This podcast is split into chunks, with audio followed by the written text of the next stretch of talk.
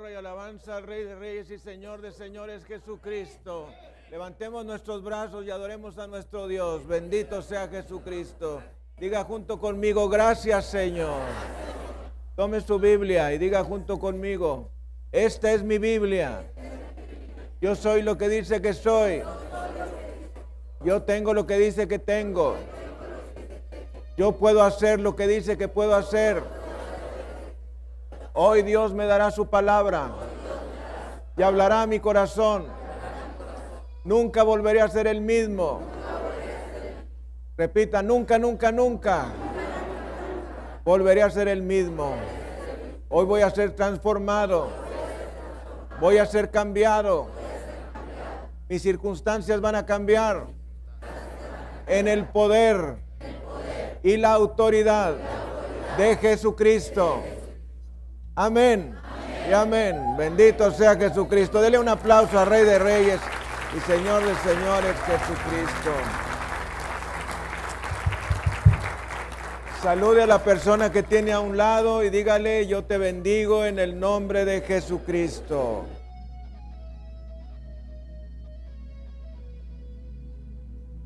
Bendígale en el nombre de Jesús.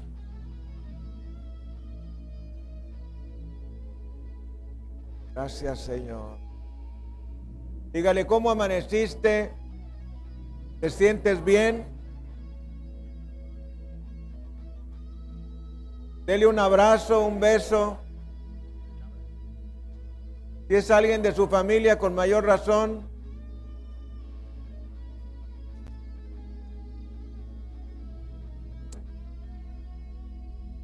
Vamos a ir a la palabra del Señor en la primera carta de Pedro, perdón, segunda carta de Pedro, capítulo 1. Segunda carta de Pedro, capítulo 1. Alguien diga segunda de Pedro, capítulo 1.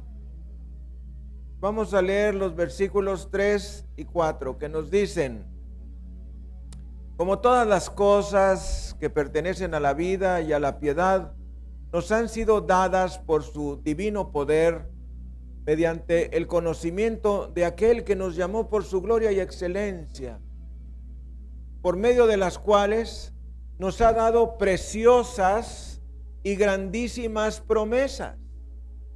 Alguien diga preciosas y grandísimas promesas para que por ellas llegaseis a ser participantes de la naturaleza divina, habiendo huido de la corrupción que hay en el mundo a causa de la concupiscencia.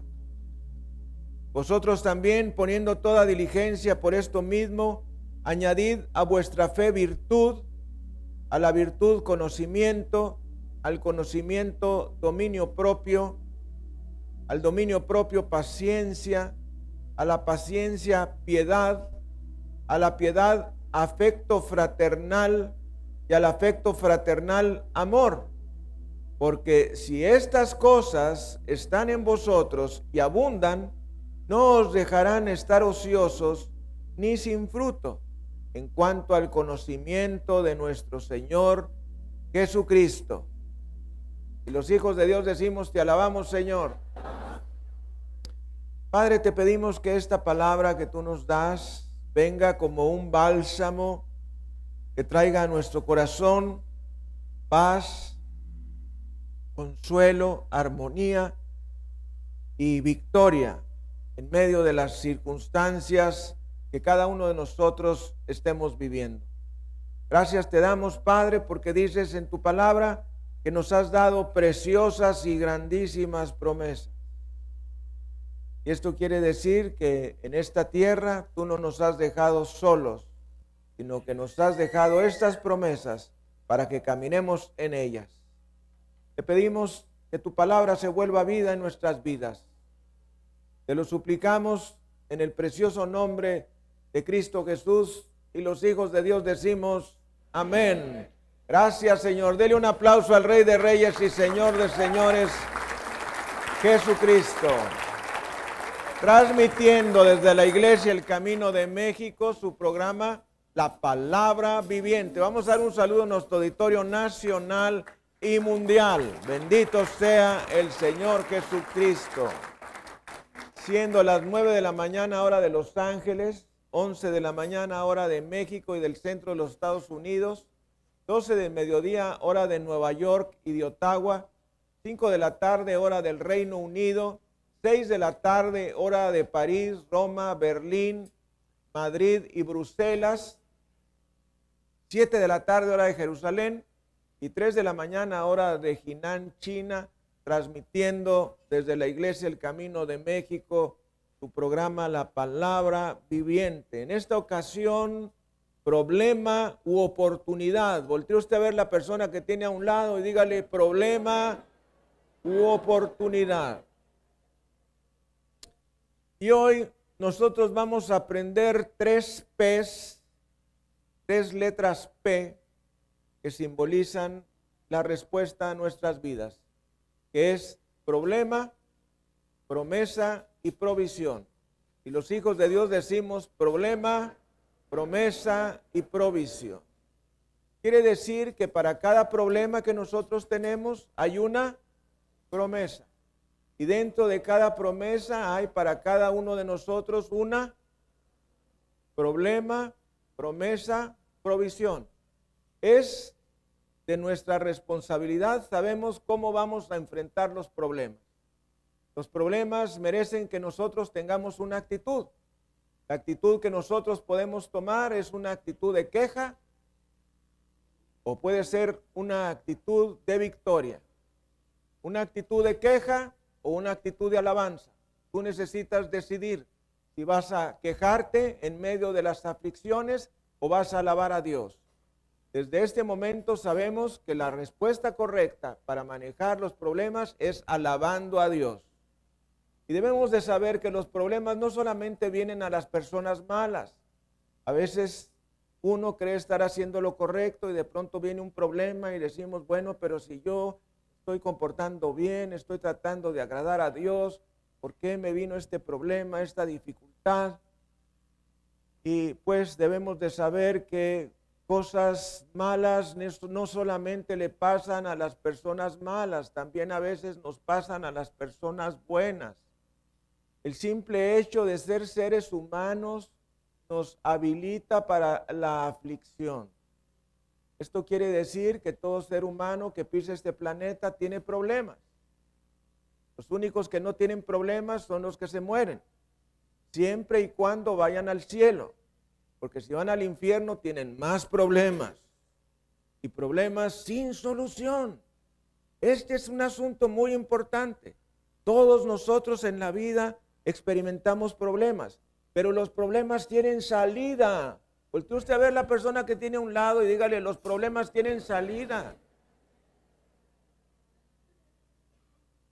Yo quisiera haber tenido la sabiduría que tengo a esta edad cuando yo tenía 15 años.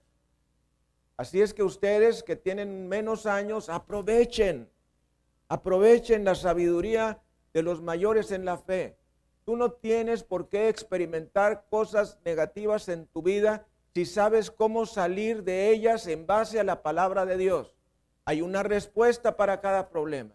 Esa respuesta es una promesa de Dios.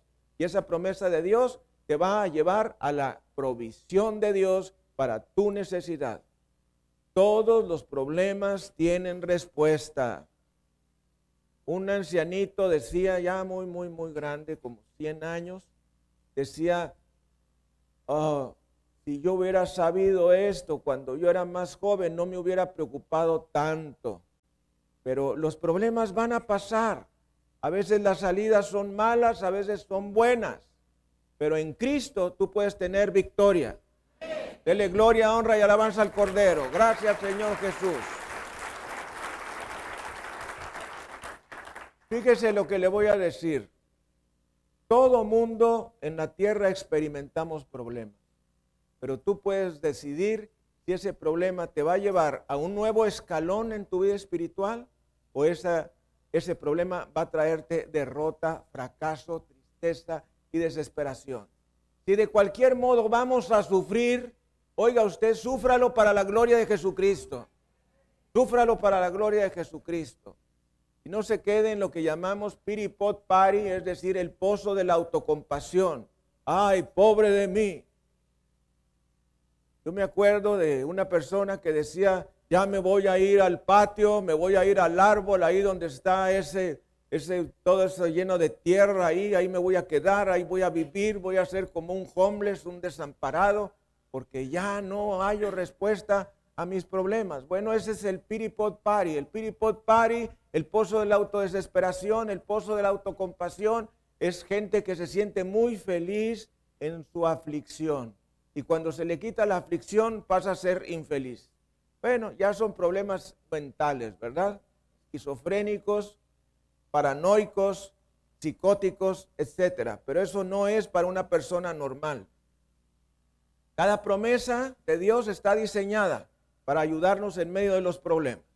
Bendito sea el Señor Jesús. Y si, usted, y si usted escucha bien esto, vas a tener respuesta en tu salud mental, en tu salud física, en tus problemas matrimoniales, en tus negocios y sobre todo va a traer paz a tu vida. Y la paz es uno de esos artículos que nosotros no podemos comprar. La paz no se puede comprar. Ni la paz, ni la vida, ni la salud, ni el amor. No lo podemos comprar. Son por lo menos estas cuatro cosas que todo el oro del mundo no pueden comprar. También pudiéramos agregar la unidad o la armonía familiar. No podemos comprar el amor, la paz, la salud, la vida ni la armonía familiar. Estos son dones de Dios. Son dones de Dios. Todo el oro del mundo no puede comprar ninguna de esas cinco cosas. Y debemos saber que mientras vida tengamos van a haber problemas. Señor Jesucristo nos dice en el Evangelio de San Juan, en el capítulo 16, Juan 16, versículo 33. Juan 16, 33. Sea el nombre de Jesucristo bendito. Y nos dice la bendita palabra de nuestro Dios. Estas cosas os he hablado para que en mí tengáis paz. En el mundo tendréis aflicción, pero confiad, yo he vencido al mundo. Mis amados hermanos, Jesucristo no vino a quitarnos los problemas. ¿Sabían eso? Jesucristo, nuestro Señor, no vino a quitarnos los problemas. Jesucristo, nuestro Señor, vino a deshacer las obras de Satanás. Es a lo que vino el Señor Jesús. El Señor Jesucristo vino a traernos salvación. Ese es el propósito de la venida de Jesucristo. El propósito de la venida de Jesucristo fue deshacer las obras de Satanás y darnos la salvación, redimir al universo. Ese fue el propósito de su venida. De modo que nos dice la palabra, estas cosas os he hablado para que en mí, alguien diga, en Jesús, en Jesús tengamos paz. En el mundo tendréis aflicción, en el mundo tendréis aflicción. Esta es una promesa de la palabra. En el mundo va a haber aflicción, pero confiad, yo he vencido al mundo. Dele gloria, honra y alabanza al Cordero. Bendito sea Jesús. Gracias, Señor. Regresamos a segunda de Pedro, capítulo 1, versículos 3 y siguientes. Fíjese usted, bendito el nombre de Jesús. Y nos dice la palabra del Señor, como todas las cosas que pertenecen a la vida y a la piedad nos han sido dadas por su divino poder mediante el conocimiento de aquel que nos llamó por su gloria y excelencia. ¿Usted cree que un pescador iba a poder escribir esto? ¿Eh? Solamente inspirado por el Espíritu Santo. dice el versículo 4, por medio de las cuales nos ha dado preciosas y grandísimas promesas. Alguien que dice que ha contado el número de promesas que vienen en la palabra de Dios, dice que hay cerca de ocho mil promesas en la palabra de Dios. Bueno, no sabemos si son tres mil, si son ocho mil, si son más, pero lo que sí sabemos es que para cada problema hay una promesa. Para cada problema hay una promesa. Bendito el nombre de Jesús. Entonces, la pregunta para nosotros es cómo vamos a actuar en medio de los problemas. Dice el Señor en su palabra, eh, fíjese que para, dice, para que lleguéis a ser participantes eh, de la naturaleza divina. Por medio de las aflicciones y por medio de las promesas, nosotros vamos a ser participantes de la naturaleza de Dios. Habiendo huido de la corrupción que hay en el mundo a causa de la concupiscencia. Esto quiere decir habiendo recibido al Señor Jesucristo. Vosotros también poniendo toda diligencia por esto mismo, es decir, prontitud, eficacia, añadid a vuestra fe virtud, a vuestra virtud conocimiento, al conocimiento dominio propio, al dominio propio paciencia, esto es lo que menos tenemos, paciencia, a la paciencia piedad, a la piedad afecto fraternal y al afecto fraternal amor. Y póngale una marquita especial al versículo 8 porque dice, porque si estas cosas están en vosotros y abundan, no os dejarán estar ociosos ni sin fruto en cuanto al conocimiento de nuestro Señor Jesucristo. Bendito y alabado sea el Señor Jesús. De modo que frente a los problemas nosotros nos debemos preguntar si confiamos o no en Dios. Proverbios capítulo 3, versículos 5 y 6. Bendito el Señor Jesús. Y nos dice la palabra del Señor, fíate, que quiere decir confía, confía de Jehová de todo tu corazón y no te apoyes en tu propia prudencia. Reconócelo en todos tus caminos y enderezará tus veredas. Fíate quiere decir confía. Confía en el Señor de todo tu corazón. Estos días que hemos estado meditando mucho sobre Santiago capítulo 5 versículo 14, donde nos dice la, la eh, oración eficaz del justo puede mucho, y que nos dice el Nuevo Testamento de Weymouth, nos dice la suplicación de corazón del justo puede mucho. Vamos a que todas estas cosas deben de ser de corazón. Las cosas de Dios deben de ser del corazón, no solo de la mente. Si la mente es lo único que tenemos llena de la promesa de Dios y no la tenemos en nuestro corazón, vamos a enfrentar los problemas y nos vamos a sentir mal. De modo que frente a los problemas nosotros necesitamos confiar, confiar en Dios, confiar en Dios. No puedes tener la paz de Dios sin antes tener paz para con Dios. Y los hijos de Dios decimos, no puedes tener la paz de Dios sin tener antes paz para con Dios. Romanos 5.1. Justificados pues por la fe, tenemos paz para con Dios por medio de nuestro Señor Jesucristo. Romanos 5.1 es la paz de la salvación. Justificados, pues, por la fe, tenemos paz para con Dios. La paz que tenemos para con nuestro Dios, porque hemos sido justificados por medio de la fe en su sangre. Y tenemos otro versículo que nos habla de la paz, que es Filipenses 4:17 que nos dice, y la paz de Dios, la paz de Dios que sobrepasa todo entendimiento, guardará vuestros corazones y vuestros pensamientos en Cristo Jesús. Bendito sea el Señor. Esa es la paz de Dios. La paz de Dios es Filipenses 4, ah, versículo 7. Filipenses 4, versículo 7 es la paz de Dios. La paz de Dios es la paz que sentimos en nuestro corazón, que es resultado de haber recibido a Jesucristo en nuestro corazón. Primero necesitamos tener a Jesús en nuestro corazón, ahí tendremos paz para con Dios, para luego tener paz para con los demás. ¿Está comprendiendo? Primero paz para con Dios Y después de que tengo la paz para con Dios, entonces puedo tener paz para con los demás y para mis circunstancias personales. Pero no es posible tener la paz de Dios para con los demás y para con nuestras circunstancias si antes no tuvimos la paz para con Dios de Romanos 5, versículo 1. Y vamos a ir a la primera carta a los Corintios en el capítulo 10, versículos 1 y siguientes, que nos dice, porque no quiero hermanos que ignoréis que nuestros padres, esto se refiere a todo el pueblo de Israel en el desierto, estuvieron bajo la nube y todos pasaron el mar.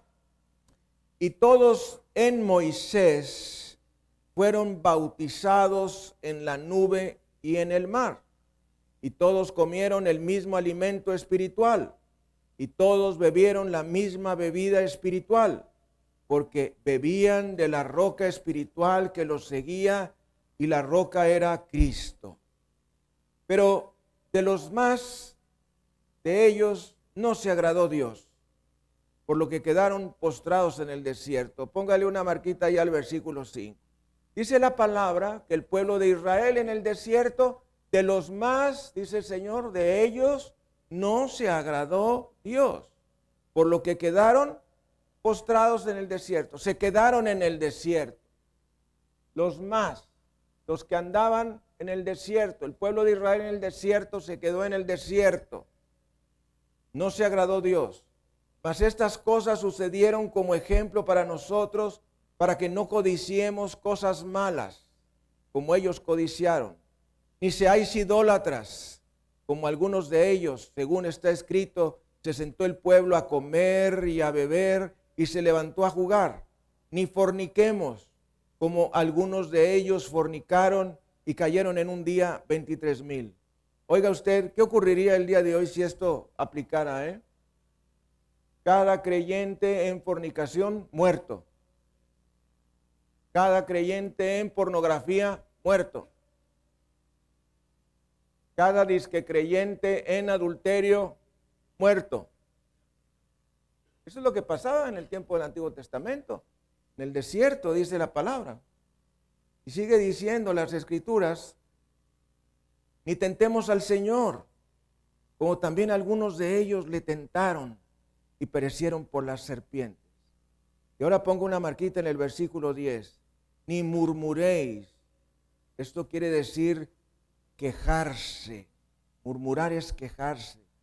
Ni murmuréis como algunos de ellos murmuraron y perecieron por el destructor. Y estas cosas les acontecieron como ejemplo y están escritas para amonestarnos a nosotros, a quienes han alcanzado los fines de los siglos. Así que el que piense estar firme, mire que no caiga. Bendito sea el nombre de Jesús. El Señor nos está previniendo y nos dice, estas cosas que les acontecieron a ellos son ejemplo para nosotros, para amonestarnos, para aquellos que hemos alcanzado la salvación. Y dice el Señor en el versículo 10, ni murmuréis.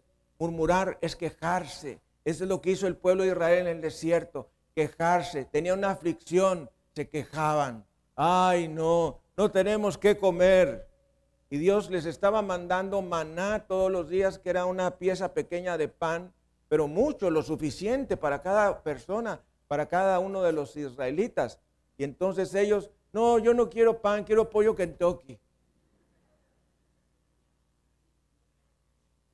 Bueno, por ahí un comentarista bíblico dijo en una ocasión que ellos pensaban que querían pollo Kentucky y entonces el maná en sus mentes se convertía en pollo Kentucky. Esa es una exageración. Eso no viene en la Biblia. Simplemente que el pan, el maná que Dios les daba todos los días era suficiente, suficiente para su salud, suficiente para mantenerlos con vida, suficiente para todas sus necesidades eh, de su cuerpo, etc. Sin embargo, ellos se quejaban, se quejaban de todo, se quejaban de su pastor, se quejaban de la esposa del pastor se quejaban de la comida, se quejaban de todo. Entonces, Quejarse es la respuesta incorrecta a los problemas. Frente a los problemas, alabe a Dios. Dice el Señor en su palabra, ese es el día que hizo Jehová. Nos gozaremos y alegraremos en él. Dele gloria, honra y alabanza al Cordero.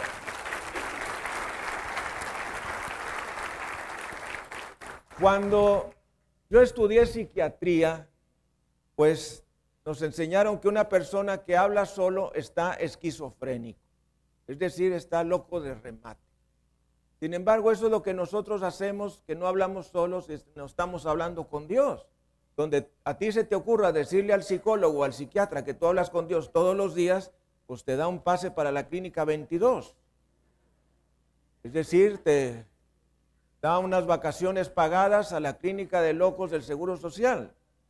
Cuando veas tú que ponen un número 2, prepárate, a lo mejor sigue otro 2, y eso quiere decir un posgrado en la Academia de los Locos.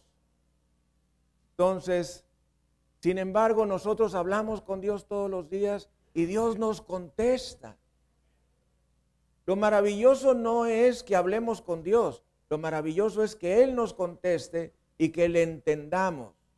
En una ocasión, un sacerdote muy amigo mío, que por cierto dejó de ser sacerdote, se casó y desgraciadamente, como algunos que conozco, después de eso no quieren saber ni de la palabra de Dios ni de Dios, me dijo, es que yo no sé escuchar la voz de Dios, me decía, no sé escuchar la voz de Dios. Yo le contestaba, mi problema no es escuchar la voz de Dios, mi problema es obedecer lo que Dios me dice. No es nuestro problema escuchar la voz de Dios. Dios nos habla todos los días. Y no solamente nos habla por medio de su palabra, la cual es la manera por excelencia que Dios nos habla, sino nos habla por medio de las circunstancias, por medio de las personas, por medio de los problemas, por medio de las dificultades, en el trabajo, en el negocio, donde nosotros andemos. Dios nos está hablando continuamente. Y tú solamente necesitas poner atención, poner atención. ¿Qué es lo que Dios me está tratando de decir? Y a veces somos tan duros de cabeza, como dice la escritura, duros de cerviz, duros del cuello, del pescuezo, somos duros, somos tercos, obstinados. No reaccionamos frente a la verdad. Y no hay más verdad más grande que la palabra de Dios. Oiga usted, esta es la verdad absoluta. Dígale gloria, honra y alabanza al Cordero.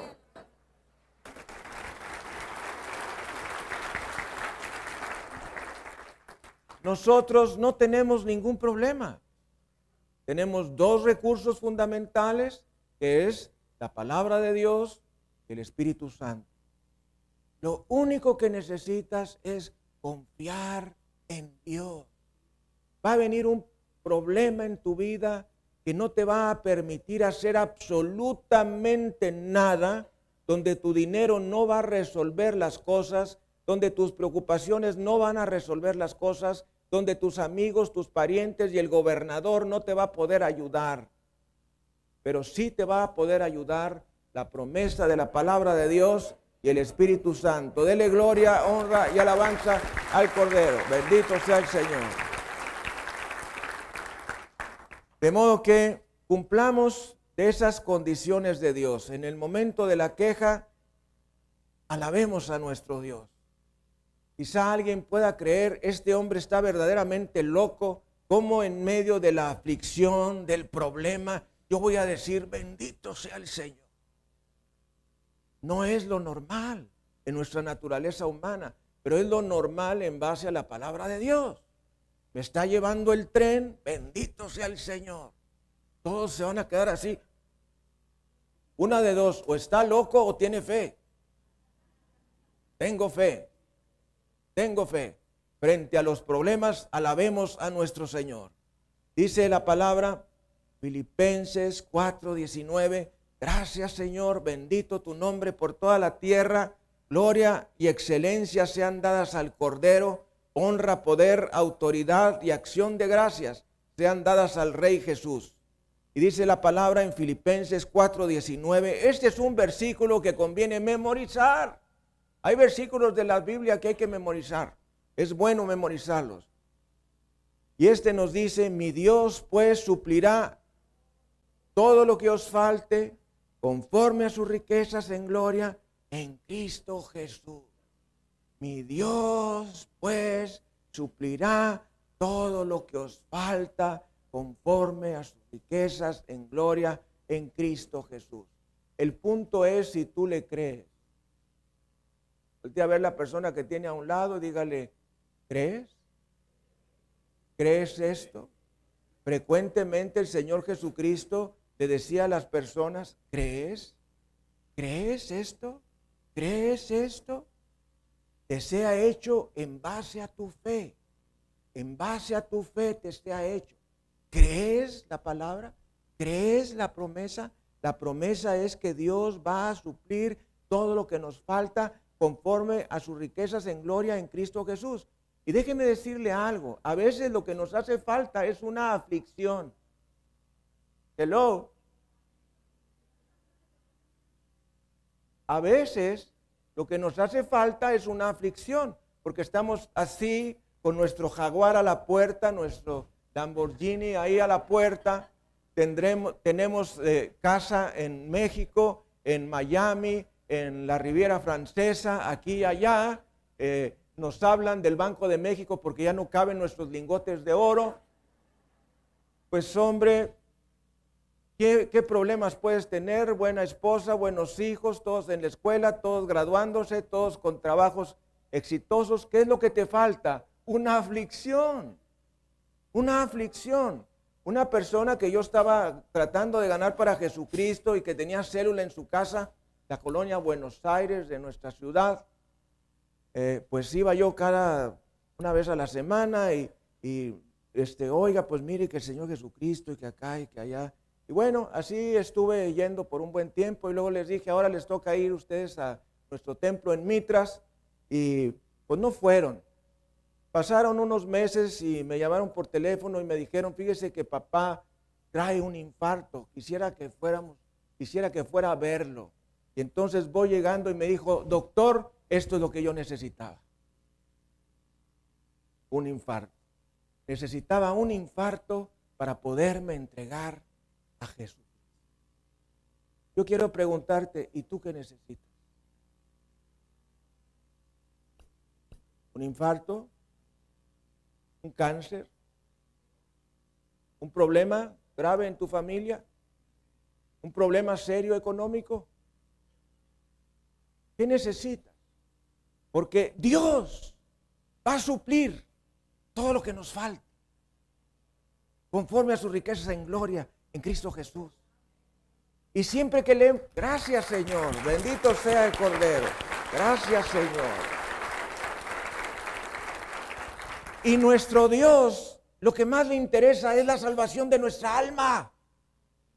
Estamos sintonizarnos con el Señor Jesucristo. Lo que a Dios más le interesa es la salvación de nuestra alma, no nuestro bienestar económico. Y nosotros a veces cuando estamos sufriendo económicamente o en la salud o en cualquier otra cosa, pensamos que es lo primordial. Pero lo primordial para Dios es la salvación. Por eso vino Jesús, para salvarnos, para deshacer las obras del diablo. Entonces, number one para Dios es la salvación. Y las aflicciones llevan por objetivo Número uno, la salvación. Y si tú ya eres salvo, entonces las aflicciones llevan por objetivo la consagración, que tú te consagres, que tú te rindas. Te voy a decir una cosa, si tú has aceptado a Jesucristo como tu Salvador personal, Él no te va a dejar nunca.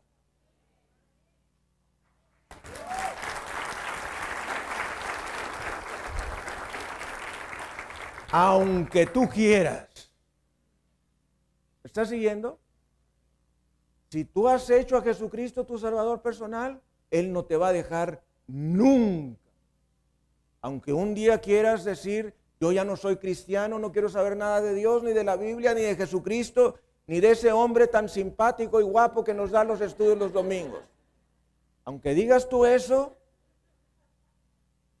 Él no se va a salir de ti. Dele gloria ahora y alabanza al Cordero. Me acuerdo de una señora, una señora que le decía a su hijo, hijito, no te portes mal porque se te va a salir Jesús. Y yo estaba así, ni lo tiene, ¿qué se le va a salir? Ni lo tiene. Pero error, no se te va a salir Jesús porque te portes mal. Y esto es muy serio. Porque un creyente cuando peca lleva al Señor Jesucristo allí. Tú te metes a un antro, tienes al Señor Jesucristo en tu corazón, llevas a Cristo al antro. Desgraciadamente llegas a caer en fornicación, llevas al Señor Jesucristo a la fornicación, al adulterio, a lo que hagas malo, lo vas a llevar, porque Él no se sale de nosotros. El Espíritu Santo está en nosotros. Bendito sea el Señor. Gracias Dios. Gracias Dios. Gracias Señor. De modo que mi Dios pues suplirá todo lo que os falta conforme a sus riquezas en gloria. Por ejemplo, a Jonás le hizo falta la tormenta en el mar. Él fue enviado por el Señor a ir a predicar a Nínive. No quiso ir a Nínive. Dice la palabra que se embarcó, el primer barco que vio, y esta es toda una enseñanza, que Dios siempre va a tener dispuesto una salida para servirle. Y para esta era la salida de Jonás, una barca que iba a irse al extremo opuesto donde Dios le había mandado. Entonces se subió en la barca entonces dice la palabra que hubo una gran tormenta y en esa barca que era un barco de carga, pues empezó a ser movido para todos lados esa barca y no te lo quiero desear lo que es una tormenta en el mar, que yo he experimentado tormentas en el mar, créeme, es horrible, horrible. Entonces, esa, y era un, donde yo iba era un transatlántico, ¿verdad? una cosa tremenda de una compañía. Y entonces estaba moviéndose para todos lados la barca donde estaba Jonás y los marinos empezaron a tirar toda la carga para aligerar el barco y, y entonces llegaron a la conclusión que ya después de que ellos se arrepintieron y le pidieron a sus dioses, encontraron que la única persona a la cual no habían entrevistado era Jonás y finalmente Jonás dijo, todo esto es por culpa mía. Esta es una enseñanza. Cuando Dios está tratando con, con nosotros, con, contigo, conmigo, otros, otros pueden sufrir. Hello. Cuando Dios está tratando con uno, permitiendo la aflicción en mi vida, otros pueden sufrir y pueden tener pérdidas de salud, pérdidas económicas, pérdidas definitivamente de paz y de tranquilidad. Cuando Dios permite la aflicción en nuestras vidas, otros pueden estar siendo copartícipes de la aflicción, como ocurrió con los marineros en el caso de Jonás en la barca. Entonces, Jonás dijo, no se preocupen, toda la culpa es mía, tírenme al mar y se acaba todo. Pa pronto lo agarraron,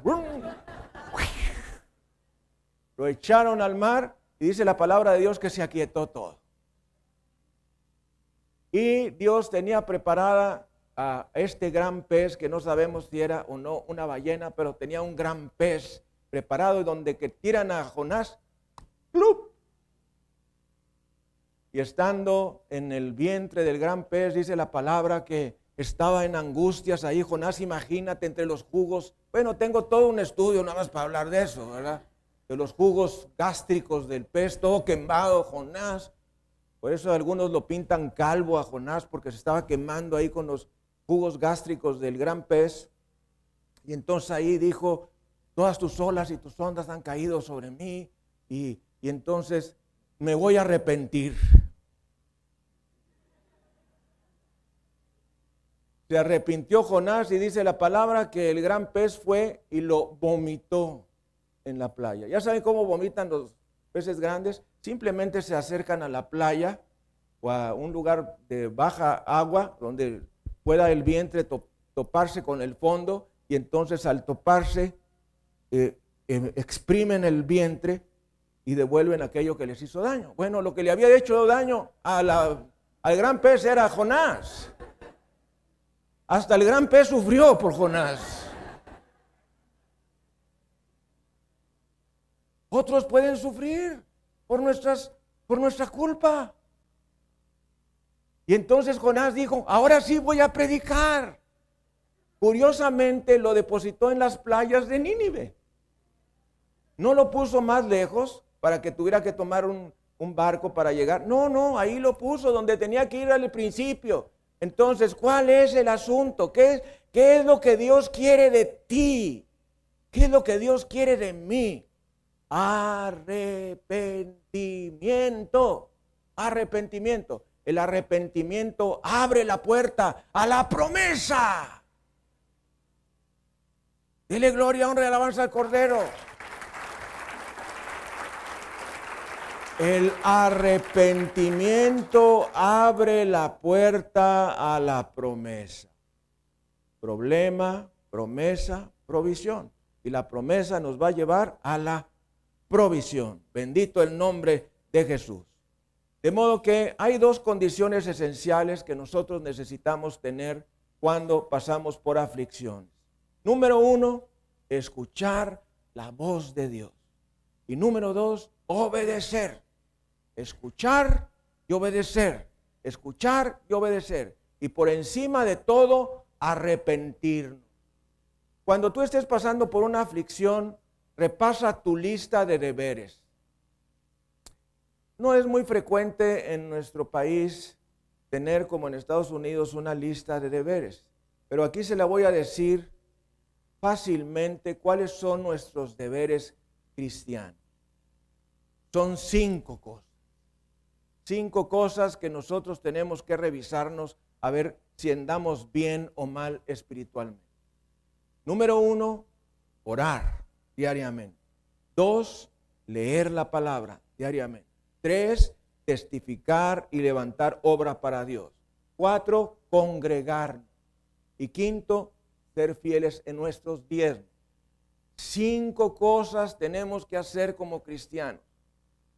Número uno, orar diariamente. Dos, leer diariamente. Tres, testificar y levantar obra para Dios, levantar células. Cuatro, congregarnos. Y cinco, ser fieles en nuestros días. Cuando algo malo te está ocurriendo, debes preguntarte, ¿seré yo el culpable? ¿Esto que está pasando en mi hogar será por culpa mía? Y entonces analiza tus cinco deberes cristianos Analiza tus cinco deberes cristianos. ¿Estoy orando todos los días? Mm. ¿Estoy leyendo la palabra todos los días? Mm. Si una de estas empieza a fallar, es por culpa tuya, ¿eh? Tan, Entonces, ¿estás orando todos los días? ¿Estás leyendo todos los días? ¿Estás testificando y levantando célula para Dios? Cuatro, me estoy congregando en mi célula, me estoy congregando los domingos regularmente. Cinco, estoy siendo fiel en mis diezmos. Y esas son nuestra lista de deberes. Si tú estás pasando por una aflicción, revísate. Estoy haciendo mis cinco cositas que se supone que tengo que hacer y casi seguro que vas a encontrar que te falta algo. Y me falta este, me falta la uno, te falta la cuatro, te falta la cinco, te falta las dos. Esto de ponerle números a las cosas me ha sido muy benéfico. Porque le digo, te falta el uno, orar diariamente, te falta el cinco, ser fieles en tus diezmos, te, te falta el cuatro, congregarte, te falta el dos, leer diariamente. Bueno, esto es muy útil cuando uno enseña la palabra del Señor. Entonces, Dios quiere que nos arrepintamos. Eso es lo fundamental. Y para ello necesitamos escuchar la voz de Dios y obedecer sus mandamientos. Josué 1.8 nunca se apartará de tu boca este libro de la ley, sino que de día y de noche meditarás en él para que guardes y hagas conforme a todo lo que en él está escrito. Entonces harás prosperar tu camino y todo te saldrá bien. Lo que les acabo de decir está resumido en Josué 1.8. Nunca se apartará de tu boca este libro de la ley, sino que de día y de noche para cumplir este de día y de noche, tú necesitas levantarte con la Biblia y acostarte con la Biblia. Y para eso hay que tenerla cerca de uno. Levantarte y primero que nada, antes de ver para los lados, abra la palabra de Dios a ver qué me dice. Antes de ver si va a llover, si va a ser frío, abra la palabra de Dios a ver qué es lo que Dios me dice, qué es lo que Dios me quiere decir ahorita en la mañana. Y antes de acostarte, en lugar de ver las noticias de que hubo tantas matazones y lo demás, se quemó el penal y que quién sabe qué, mejor lea usted la palabra de Dios y te vas a dormir tranquilo. Ah, Dios, gracias Señor, bendito el nombre de Jesús. Eso es la actividad del creyente. Nunca se aparta de tu boca este libro de la ley, sino que de día y de noche meditarás en él para que guardes y hagas todo lo que en él está escrito. Y entonces viene la promesa, entonces harás prosperar tu camino y todo te saldrá bien. Bendito sea el Señor Jesucristo. Entonces, el problema nuestro al no orar y no leer la palabra es un problema de autoidolatría. Nos adoramos a nosotros mismos. Estoy muy cansado, ¿verdad? Me tengo que dormir. Estoy enfermo, me tengo que dormir. Uy, después de todo el día tener que leer la Biblia. Es nuestro alimento, es nuestra medicina, la palabra de Dios. Las penas son penas siempre, pero no es lo mismo una pena endulzada con la palabra que una pena sin la palabra. No es lo mismo. Así es que no seas terco, no seas una persona autoidólatra, no te adores a ti mismo y hagas a un lado la palabra, hagas a un lado la oración. Tenemos un ejemplo clásico de autoidolatría en, la en el primer libro de Samuel, en el capítulo 15. Y aquí vamos a darnos cuenta cuáles son nuestras actitudes generalmente cuando somos enfrentados a obedecer la palabra de Dios. Este es uno de esos ejemplos. Primer libro de Samuel, capítulo 15, versículos 14 y siguientes. Y nos dice la bendita palabra de Dios. Ah, voy a leer el versículo 13. Vino pues Samuel a Saúl y Saúl le dijo, bendito seas tú de Jehová. Yo he cumplido la palabra de Jehová. Déjenme adelantarle algo antes. Dios le había ordenado al rey Saúl que destruyera todo, absolutamente todo lo que se encontrara en el país al cual iba a vencer. Solamente guardara el oro, la plata, las piedras preciosas para el templo. Esto incluía que el rey Saúl debía de haber matado a todos los habitantes, debía de haber matado a todos los animales, a todas las vacas y rebaños y todo, y solamente el oro, la plata y las piedras preciosas debían de ser llevadas al templo. Y Saúl no obedeció. Dice la palabra del versículo 13, vino pues Samuel a Saúl y Saúl le dijo, bendito seas tú de Jehová, yo he cumplido la palabra de Jehová. Qué hombre tan, tan, tan mentiroso, ¿verdad? Le dijo al siervo de Dios, al profeta de Dios, le dijo, yo he cumplido la palabra de Dios. Y entonces Samuel, que yo creo que era muy parecido a mí, le dijo, mm, pues qué valido de ovejas y bramido de vacas es este que oigo con mis oídos. Tú dijiste que obedeciste al Señor, entonces, ¿qué es este balido que estoy oyendo y todo este bramido de animales aquí? Si eso lo debías de haber destruido. Amén. Y dice, entonces dijo, eh, dice, dice, y Saúl respondió, de Amalek los han traído porque el pueblo perdonó lo mejor de las ovejas y de las vacas para sacrificarlas a Jehová, tu Dios pero lo demás lo destruimos. Entonces dijo Samuel a Saúl, déjame declararte lo que Jehová me ha dicho esta noche. Y él le respondió, di. Y dijo Samuel, aunque eras pequeño ante tus propios ojos, no has sido hecho jefe de las tribus de Israel, y Jehová te ha ungido por rey sobre Israel, etcétera. Mis amados hermanos, vamos a ver en este pasaje de 1 Samuel 15, en estos primeros versículos que recién hemos leído, cuatro cosas que hizo el rey Saúl que probablemente tú y yo hagamos. Lo primero que hizo fue que él afirmó haber obedecido la orden de Dios. Pregunta, a veces tú o yo creemos que estamos bien, que estamos haciendo lo correcto. Dos, la segunda cosa que hizo el rey Saúl, que fue exactamente lo mismo que hizo Adán, es culpar a otras personas. Es decir, yo he obedecido, los que no obedecieron son estos del pueblo, mira estos de Israel, estos no hicieron lo que yo les mandé. Entonces, culpar a otras personas.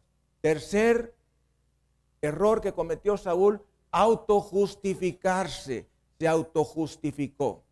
Y lo más tremendo, mis amados hermanos, que dice la palabra del Señor eh, en, estos, en este pasaje, fíjese cómo nos dice el Señor que perdió absolutamente todo el rey Saúl porque Dios ya no lo iba a tomar en cuenta más. Dice la palabra del Señor en el versículo 24. Entonces Saúl dijo a Samuel, yo he pecado, pues he quebrantado el mandamiento de Jehová y tus palabras, porque temí al pueblo y consentí. Todavía le sigue echando la culpa a otros. ¿Se? Y consentí a la voz de ellos, perdona pues ahora mi pecado y vuelve conmigo para que adore a Jehová. Y atención, versículo 26, y Samuel respondió a Saúl, no volveré contigo, porque desechaste la palabra de Jehová y Jehová te ha desechado para que no seas rey sobre Israel. Tremenda palabra de Dios. ¿Qué es lo peor que nos puede pasar como siervos de Dios, como obreros de Dios? Lo peor que te puede pasar es que Dios ya no te quiera usar. ¿Está escuchando? Dios nos está usando a todos continuamente. Lo peor que nos puede pasar es que Dios ya no nos quiera usar. Y en aquel tiempo, ya no esto aplica en este tiempo, le fue retirado el Espíritu Santo a Saúl. A nosotros no nos retira el Espíritu Santo porque el Espíritu Santo ya está con nosotros. Desde eh, Pentecostés, desde Hechos 2, cada creyente que recibimos al Señor Jesucristo viene el Espíritu Santo y se queda en nuestro corazón para siempre. Pero podemos dejar de ser usados en la obra de Dios. A lo mejor a ti no te interesa, pero a mí sí. Y a todos los que amamos al Señor y queremos servirle, nos interesa ser usados por Dios. Nos interesa.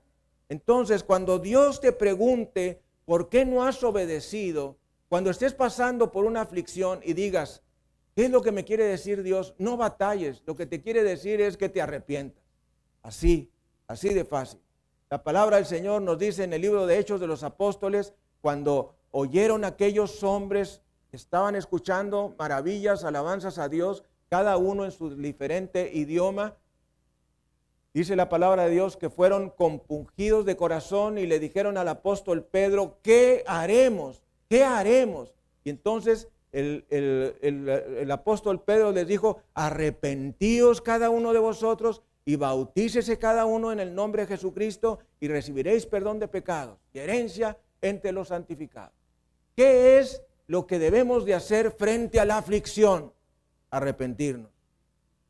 Si nosotros nos arrepentimos, el arrepentimiento es la puerta a la promesa y a la provisión de Dios. No arrepentimiento, no promesa, no provisión. Así de fácil. Vemos en la Biblia personas que fueron grandemente exitosas. Moisés. Moisés tuvo que salir de la corte de Faraón, luego matar ahí a un egipcio. Ese fue su problema. Terminó siendo el líder del pueblo de Israel. Pasó por un problema, salió de él exitosamente se convirtió en un líder de Israel. Jacob anduvo con un problema, que era su hermano Esaú, que lo quería matar, pasó por ese problema exitosamente en el vado de Jaboc, ahí cuando se le apareció el ángel del Señor, el Señor Jesucristo en persona, y entonces le cambió el nombre a Israel. Pasó por un problema Jacob, salió de él exitosamente, fue bendecido como patriarca. La reina Esther es un motivo de todo un análisis, de estudio. La reina Esther, una judía, estaba en la corte de los enemigos, esposa del rey, y entonces le dice Mardoqueo estas palabras que aún resuenan en mis oídos, quizá para esto has venido hoy. Cada uno de nosotros hemos sido llamados por Dios para un tiempo como este, para un tiempo como este. David, de ser pastor de ovejas a ser rey en Israel. ¿Usted cree que eso es tener éxito? Claro que sí. De andar cuidando chivas a ser rey, una gran distancia. José estuvo en el pozo, estuvo en la cárcel. Él no pensaba ahí que estaban dándose todas las promesas de Dios, pasó por esa aflicción, tuvo éxito y terminó de primer ministro en Egipto. Bendito sea el Señor. Estás en medio de un grave problema, chécate tus cinco cosas que sabes que debes de hacer, arrepiéntete, ve a la Biblia y busca en la concordancia. La concordancia es lo que viene al final de la Biblia, donde nos dice palabra, palabra, palabra, palabra, y dónde aparece eso en las escrituras. Entonces, vete a la concordancia y chécate qué, quién pasó por algo como lo tuyo. La Biblia es nuestro libro de jurisprudencia, es nuestro manual elemental, es lo que Dios nos quiere decir. Entonces, cuando pases por la aflicción, vete a la concordancia, quién pasó por algo como yo y qué es lo que hizo para tener éxito. Entonces, revísalo y te voy a decir que cada una de tus necesidades será provista, porque problema, promesa, provisión, sanidad física, el Señor dice en su palabra, el mismo que llevó nuestros pecados en su cuerpo sobre el madero, para que estando nosotros muertos a los pecados, vivamos a la justicia, por cuyas heridas fuiste curados. Dele gloria, honra y alabanza al Cordero. Necesitas sanidad en tu corazón, dice la palabra, echa sobre Jehová tu carga y él te sustentará. No dejará para siempre caído al justo. Bendito sea el Señor. Necesitas liberación, dice él en su palabra. He aquí os doy potestad de pisar serpientes y escorpiones y sobre toda fuerza del enemigo y nada os dañará. Bendito el nombre de Jesús. Necesitas restauración en tu matrimonio. Él dice que en los postreros tiempos enviará el espíritu del profeta Elías, que restaurará el corazón de los padres a los hijos y de los hijos a los padres. Bendito sea el Señor. Y déjame decirte, este es el tiempo, este es el momento. Bendito sea el Señor Jesucristo. ¿Necesitas provisión económica? Dice Filipenses 4:17, mi Dios pues suplirá todo lo que os falta conforme a sus riquezas en gloria en Cristo Jesús. ¿Lo crees? ¿Cuándo yo debo creer eso? Pues cuando estoy pasando por una aflicción económica, que Dios de alguna manera va a traerme esa respuesta. ¿Alguien quiere dinero sobrenatural? No, no quieren. Generalmente cuando yo digo eso todo el mundo grita. Quiero preguntarte, ¿necesitas dinero sobrenatural? Yo oro por dinero sobrenatural. Para todos. Cada domingo por lo menos. Dinero sobrenatural. ¿Qué es dinero sobrenatural? Dinero que no esperabas. ¿Verdad? Dinero que no esperabas. A veces el medio en el cual nos llega, no, a lo mejor no es muy agradable, pero generalmente Dios va a cumplir su promesa. Él va a cumplir su promesa. Mi Dios pues suplirá todo lo que os falte conforme a sus riquezas en Cristo Jesús. Dinero sobrenatural te ore al Señor y dígale al Señor, Padre, Señor, Dios Todopoderoso, Rey de Reyes, Señor de Señores, envíame dinero sobrenaturalmente, que me aumenten el salario, que me aumenten de puesto y me den el salario que va con ese puesto. Señor, aumenta mis ingresos, hazme llegar dinero sobrenaturalmente y espera en Dios, que Él es fiel. Él cumple sus promesas siempre. Bendito el nombre de Jesús, dele gloria, honra y alabanzas al Cordero.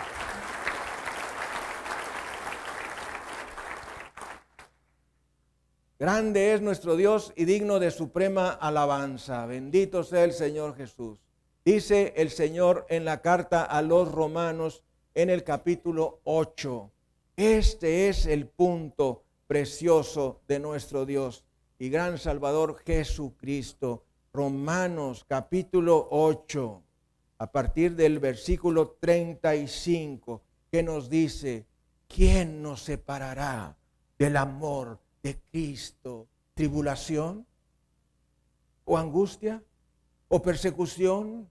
¿O hambre? ¿O desnudez? ¿O peligro? ¿O espada? Como está escrito, por causa de ti somos muertos todo el tiempo, somos contados como ovejas de matadero.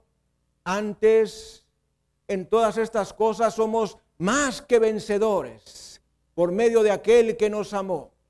Por lo cual estoy seguro de que ni la muerte, ni la vida, ni ángeles, ni principados, ni potestades, ni lo presente, ni lo porvenir, ni lo alto, ni lo profundo, ni ninguna otra cosa creada nos podrá separar del amor de Dios que es en Cristo Jesús, Señor nuestro. Dele gloria, honra y alabanza al Cordero.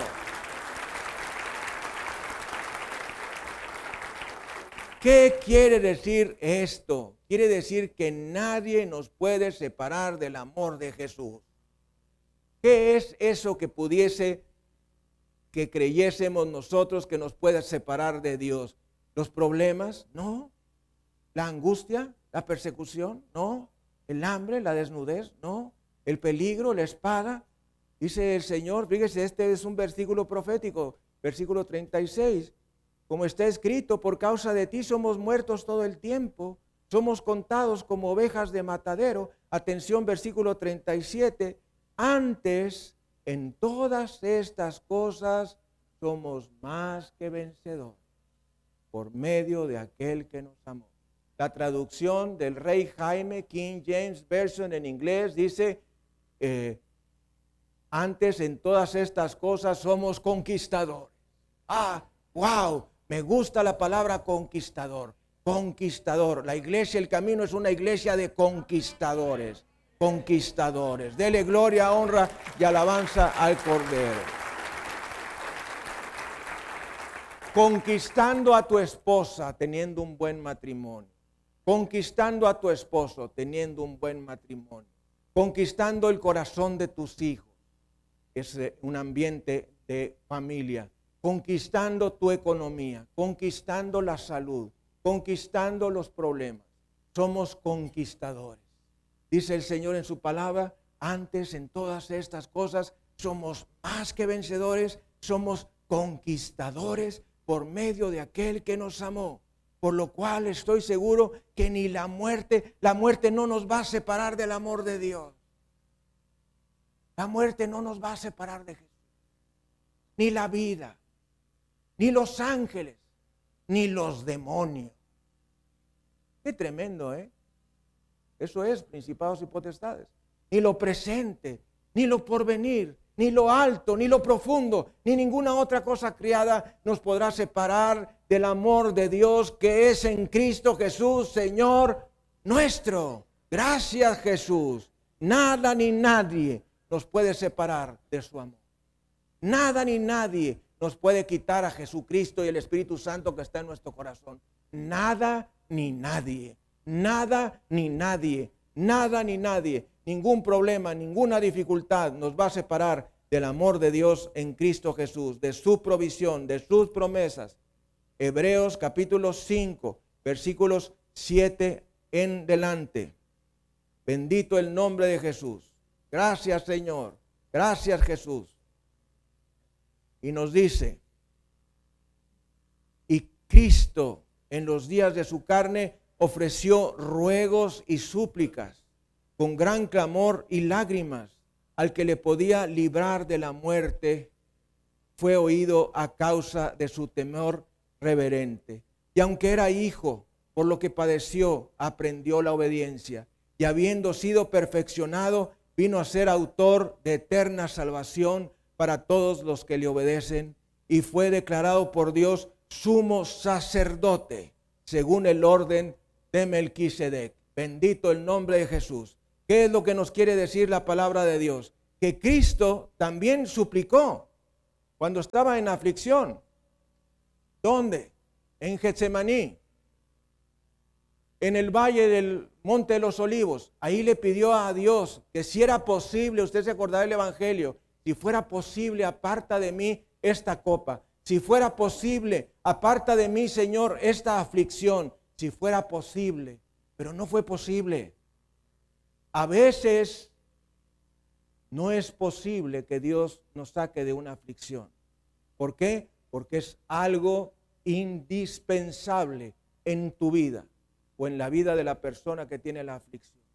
Es algo indispensable. Cristo mismo le pidió al Padre que le retirara la aflicción en Getsemaní. Y dice la palabra que su aflicción fue tan grande que gotas de sangre salieron por sus poros. Y dice la palabra que él no fue escuchado para ser liberado de esa aflicción. Dice, ah, y aunque era hijo, por lo que padeció, aprendió la obediencia. Y habiendo sido perfeccionado, vino a ser autor de eterna salvación para todos los que le obedecen. Es decir, nosotros. Bendito sea el Señor Jesucristo.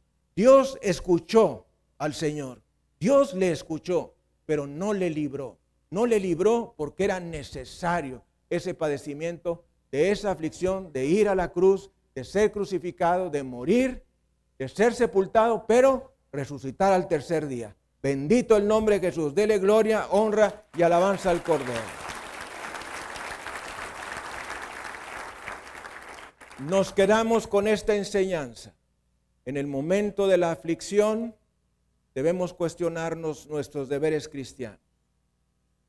Si encontramos falta en uno de esos cinco, es que la aflicción es por culpa de cada uno de nosotros cuando pasamos por la aflicción. ¿Qué es lo que tenemos que hacer? Arrepentirnos. El arrepentimiento va a abrir la puerta a la promesa y la promesa nos va a traer la provisión. Vamos a inclinar nuestras cabezas, cerrar nuestros ojos y vamos a ir a la presencia de Dios. Padre, Señor del cielo y de la tierra, ore junto conmigo. Dios Todopoderoso, he entendido lo que tú quieres de mí. Yo hoy decido voluntaria y libremente arrepentirme de todas las cosas malas que he hecho me rindo a ti y te pido, me libres de la aflicción, de la aflicción en mi salud, de la aflicción en mi matrimonio, de la aflicción en la salud de mis seres queridos, de la aflicción económica, de la aflicción por la que estoy pasando. Líbrame de la aflicción.